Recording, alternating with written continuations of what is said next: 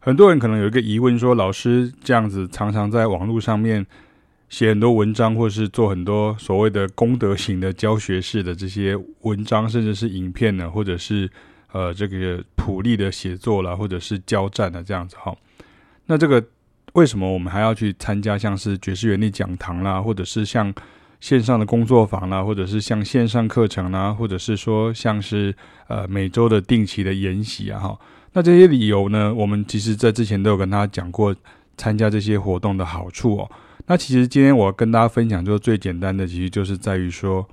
实际上如果你有听过老师在分析这些呃音乐的内容啊，或者是专辑的经典啊，或者是这些音乐大师们啊，爵士乐大师他们的这些呃丰功伟业的时候呢，你就会比较理解，跟你光是在网络上看这些资讯不一样啊。就比如说，我现在要提供的资讯啊，你就会发现说，如果你有实际上参加过，比如说老师的这个爵士原力讲堂啊，就是一九五九年的这个主题系列的时候，跟你单单的去看这个老师所写的这个文字呢，或者是像爵士 DNA 的书啦，或者是像是爵士网站上面的这些文章呢，是感觉不一样的哦。所以我想这就是一个差别啊，也回答一下大家的一些疑问哦，就说为什么我有必要要参加像这样的一些活动？那这样的活动的的值与量哦，以及这个呃，实际上在呃活动里面所参加里面所带给大家的这个所谓的含金量哦，这到底是什么？然后也跟你实际上在网络上只是看着老师在更新这些文章或是这些。呃，活动的这些资讯呢，呃，是很不一样的哈。那这这就是变成是所谓的只有看热热闹哈，或者是看热闹，或者是所谓的真的开始有师傅领进门的这样这种概念存在哈。所以这个时候就回到我们的主题哈，因为像在这个礼拜三的时候，我们就介绍了一九五九年的这个 Only Coleman 的经典专辑，叫做《The Shape of Jazz to Come》啊。那这时候老师呢，本周呢在呃，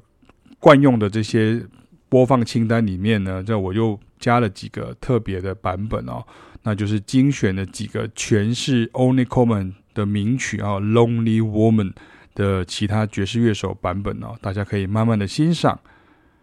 那《Lonely Woman》的这些它的音乐的概念呢，跟它的这个之所以，呃，这也是我们常常喜欢。跟大家讲说，像我们是一个老师，我们就不需不喜欢直接说，这个很伟大，这个很赞，这个很棒，这个一定要听，这个不去不可，这个不吃不可，这个不听不可，这个不买不可，这样，这不是我们的风格哈。我们希望说能够真的告诉你说，OK，这个东西是有点内行，就是说，OK，我们今天来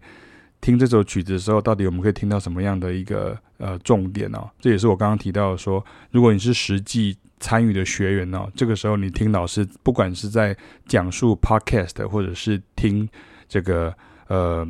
音乐的时候，哈，后来老师提供音乐或者是光看文字啊，你绝对的感受是不一样的啊。这就是我们讲的所谓的比较进阶而且深入的学习啊。进阶而深入学习，并不表示说就是要讲比较难的东西，而是你所疑惑的这些呃部分呢，老师就会做很清楚的讲解以及引导。那像这个《Lonely Woman》的其他的版本当中呢，其他爵士乐手的版本当中呢，有些是原来专辑的原始成员跟其他乐手的合作哈，比如像是 Charlie Hayden 啊、Don Cherry 然后呢，然后或是 Billy Higgins 这样哈，然后像是这个贝斯手哈，贝斯手 Charlie Hayden 啊，他也成为了这条脉络的重要棋手，但是他也非常擅长其他的爵士乐风格。是一位全能的爵士乐贝斯啊，或是说你可以说是低音提琴啊，double bass 的大师啊。那还有一个版本是 Dewey Redman 的版本啊，Dewey Redman 呢，他也是承袭六零年代爵士乐很多条路的走向之一啊，其中一条叫自由爵士 （free jazz） 的概念的另一位重要的萨克斯风手啊。所以我就说，其实，在六零年代之后，爵士乐已经发展出很多条面相一样，就它就很像是那个，你看那个那个那种特技小组哦，战斗机啊，那种他们就举举行了一个天天女散花或是炸弹开花的这样的一个姿态。所以爵士乐在六零年代之后就开始变成各种方向都有，然后各种角度啊，各种样子的一个切入都有，但是。他的这个原始的精神呢，其实是一以贯之的哈。那回到这个 Dewey Redman 呢，他也曾经是这个 o n i Coleman 乐团的团员哦，他也是钢琴家 Keith Jarrett 的美国四重奏哈、那也是跟 Pat Martini 哈有合作演出过巡回过哈。所以你现在也可以观察出这一条所谓的自由爵士的脉络，以及承先启后与相互之间的关系吗？所以你看，老师提到 o n i Coleman 的时候，又提到 Dewey Redman 的时候，又会提到 Keith Jarrett，又会提到 Pat Martini，其实它就很像我们在即兴一样啊，它其实都是有一个脉络的。可是如果没有人跟你讲的时候，你会以为他们是各自呃没有相互的关联。结果老师这样一讲，怎么就串起来了呢？即便有些爵士乐大师呢，因为有太多音乐风格的先后呈现啊，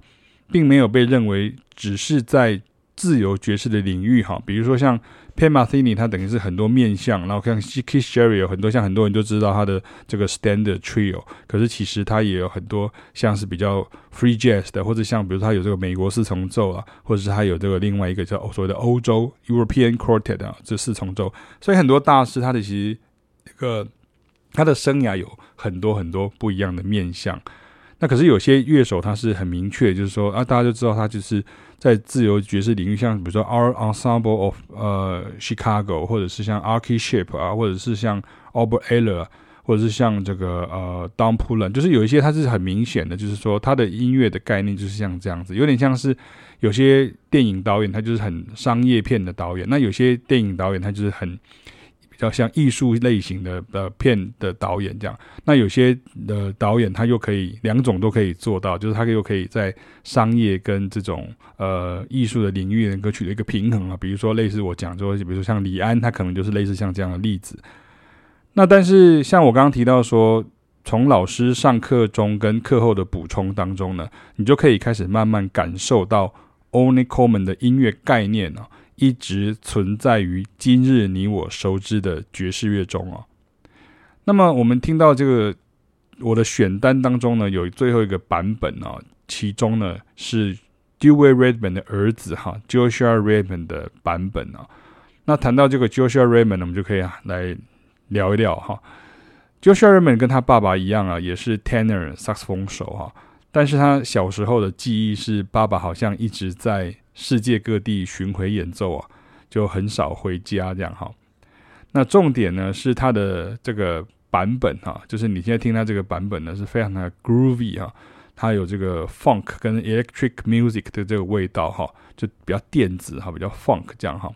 那这张专辑呢叫做 Momentum 哈，是我个人很喜欢的哈，大家可以收藏哈。那当然我是实体的专辑哈，它是叫做。呃，Joshua Redman Elastic 不是 E 不是 Electric，是 Elastic Band 哈。然后这个专辑就是有爵士乐的元素，有 Funk 的元素，有这个电子音乐的元素啊哈。可是他们又有非常多即兴的这个内容成分，非常好的一个专辑哈。那我补充一个小八卦，就是出生于加州伯克莱的 Joshua Redman 哈，大家记得在加州有也有一个伯克莱 Berkeley，可是他的名字是 B E R K L E。Y 嘛哈，B E R 好像是这样对。然后像在 Boston 的 Berkeley 是，其实应该是真正翻译应该叫做白克里哦，就是应该是 Berkeley 或者叫伯克利，就是 B E R K L E E 哈。所以如果你今天是在这个呃加州的伯克莱这个地方，就大家可能知道，像它是一个伯克莱的分校嘛哈，就是呃呃很有名的一个地方这样哈。所以如果在加州的这个伯克莱哈。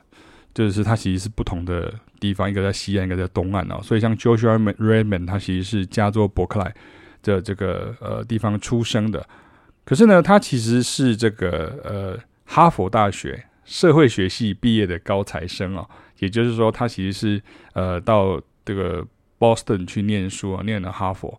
然后本来他已经又收到了耶鲁大学法学院的录取通知哈，那这耶鲁大学大家都知道，他就在 Connecticut 哈，就是在康乃狄克州啊，在纽约的旁边这样哈。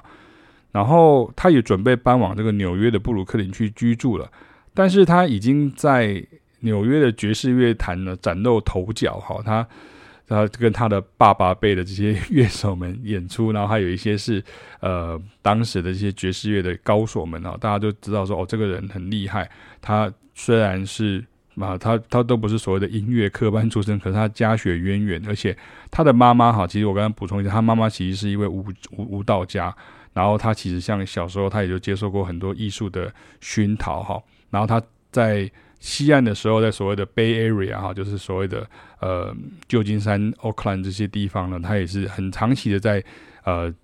进行音乐的演出哈，所以他们都是所谓的这种实战领域出身的。乐手哈，他其实虽然很年轻啊，然后可是他其实你看他他是念那个他是学霸级的哈，是哈佛大学，然后又是收到了耶鲁大学法学院的录取通知啊。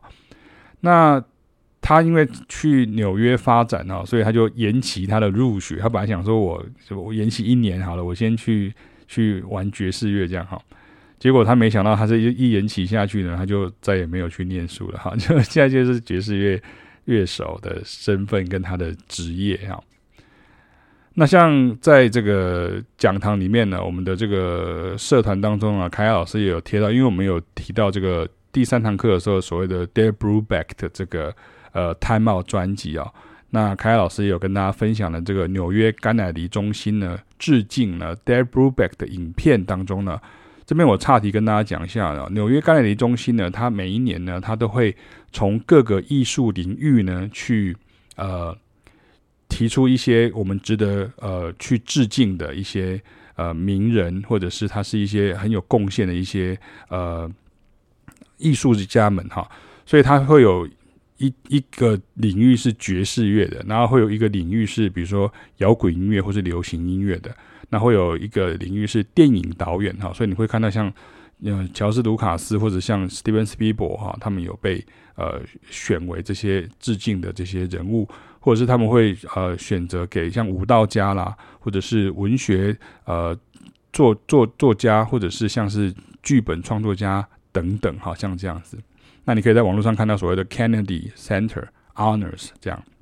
那在有一年当中，他们就是致敬 Dave Brubeck 的影片当中呢，我们就会看到 Joshua Redman 的精彩演出哦。它是属于九零年代爵士乐出现所谓文艺复兴啊，就是 Renaissance 啊，就是或是其实你可以直接，你不要用这个古典乐的这个字叫，或是所谓的艺术的呃美术的这个字叫文艺复兴的话，Renaissance 其实你可以说是。复古哈，就爵士乐的一个复古的风潮，或者是一个再生，就是爵士乐又 OK 又开始一些老东西又开始流行了，swing 啊，一些 bebop 啦，hard bop 的啊，这些东西 straight ahead 又开始流行起来哈。因为大家都知道，在爵士乐在七零年、八零年的时候，其实就进入了所谓的 fusion 呃的这个时代，或者说爵士乐就开始有点一就是一蹶不振，应该说有点萎靡那种感觉哈。他没有很多人会去听这样音乐，因为被摇滚乐。就是就是盖过那个风头哈，有还有流行音乐这样哈，所以九零年代的时候，爵士乐好像突然又发了那种感觉。那其实这个是由这个小号手温特马萨利斯呢，跟各个唱片公司呢重新卷起的这个爵士乐风潮当中呢，Joshua Redman 他也是重要角色之一哈，因为他长得很帅哈，他身材又非常健美哈，音乐功力又超强全能哈。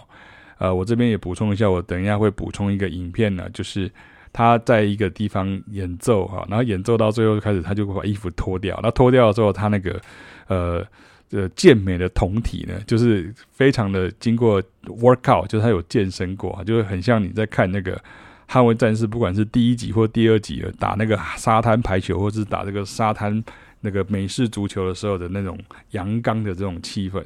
那种那种氛围啊，在 Joshua Raymond 的身上也可以看得到。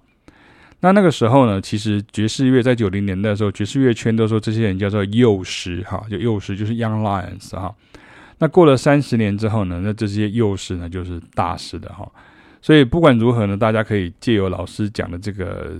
播放的清单哈，就是我刚刚讲嘛，如果你今天是讲堂的学员，或者是你是老师的学生，你就会更了解老师在讲什么。那如果你今天是呃借由这个 Podcast 的方式去理解到。老师在介绍爵士乐的时候，其实你就可以去试试试试看，用老师刚刚所推荐的方式来参加我们的活动哈。不管你今天是什么样的活动都 OK，可是你会有一个更深入的感受。那这个东西是一种逐步的带领跟一种逐步的进展哈。你会慢慢发现说，你自己的这个聆听的这样子的一个世界呢，你或者你的感官的这样的一个呃。呃呃敏感度呢就会更为增长哈，所以这个其实是很不一样的地方。那所以这里面也有很多的这个不同的版本的，像甚至有些呃日本的爵士乐手的版本呢，或者是像是 Branford Marsalis 版本，或者像德国的这个呃竖笛手的版本啊，啊钢琴家的版本啊，然后呃萨克斯风手的版本啊，然后小号手的版本，就大家可以去体验一下。那也就这些乐手们，就可以继续去延伸聆听哈，也就是。用这些人的名称，然后再呃展开你的触角。通常这就是一个爵士乐里面很有名，或是听音乐的时候很有名的一个概念，是所谓的延伸聆听哦。看到这些人的名字 Who's Who，然后你就继续，如果你喜欢这个人，或者你喜欢这个音乐家，然后你喜欢他们的作品，就可以继续去延伸聆听。就跟我们之前在讲到 Kind of Blue 的时候，其实你会根据里面的六位乐手呢，然后他们各自的这个呃。事业跟他们的这些音乐的作品呢，你就会有更多的这个音乐的这些小行星呢，或是他们的这些星，甚至是他们的星系哈，你就可以去理解、去探索，说他们的音乐当中到底有多有趣的一些地方。那老师也在这些讲堂啦，或者是像上上课的时候，跟大家做了很多这种提点的这这样的一些部分呢，也就是让你知道说，哦，原来我们要听到这些重点是什么。所以它就比较不像是好像就是好像现学现卖，或者说你就可不可以告诉我说哪一个是好的，哪一个是不好的，哪一个是正确的，哪个是不正确，哪一个是会赚的，哪个是不会赚的？这样，这这这个就有点有点像报名牌、报名牌的概念啊，就是不像是一个呃，就好像比较学金融的人，他就好像感觉像是在观察这个金融的市场的改变。那你如果是现在在做，比如说你在做呃呃。房房房屋的中介，你就知道哦，这个时候，这个时候，这个房屋的呃这个房市呢，它会有什么高高低低这样子，这是一个比较观察的概念。那老师就比较像是一个呃前辈或是老手，然后跟大家讲一下说，你会有这样子的呃方向可以去搜寻。那以上就是跟大家从 Lonely Woman 的这个 Lonely Woman 的几个不同的版本，然后来跟大家聊一聊的为什么啊。你值得来上启斌跟凯雅的课啊，不管是讲堂也好，线上课程也好，主题式工作坊也好，或者是呃每周的固定的研习，呃，我们的固定的线上课也好，或者是所谓的面对面的课也好，都是这样子的一个教学的方式。那就是我们要献给大家的《Lonely Woman Only Coleman。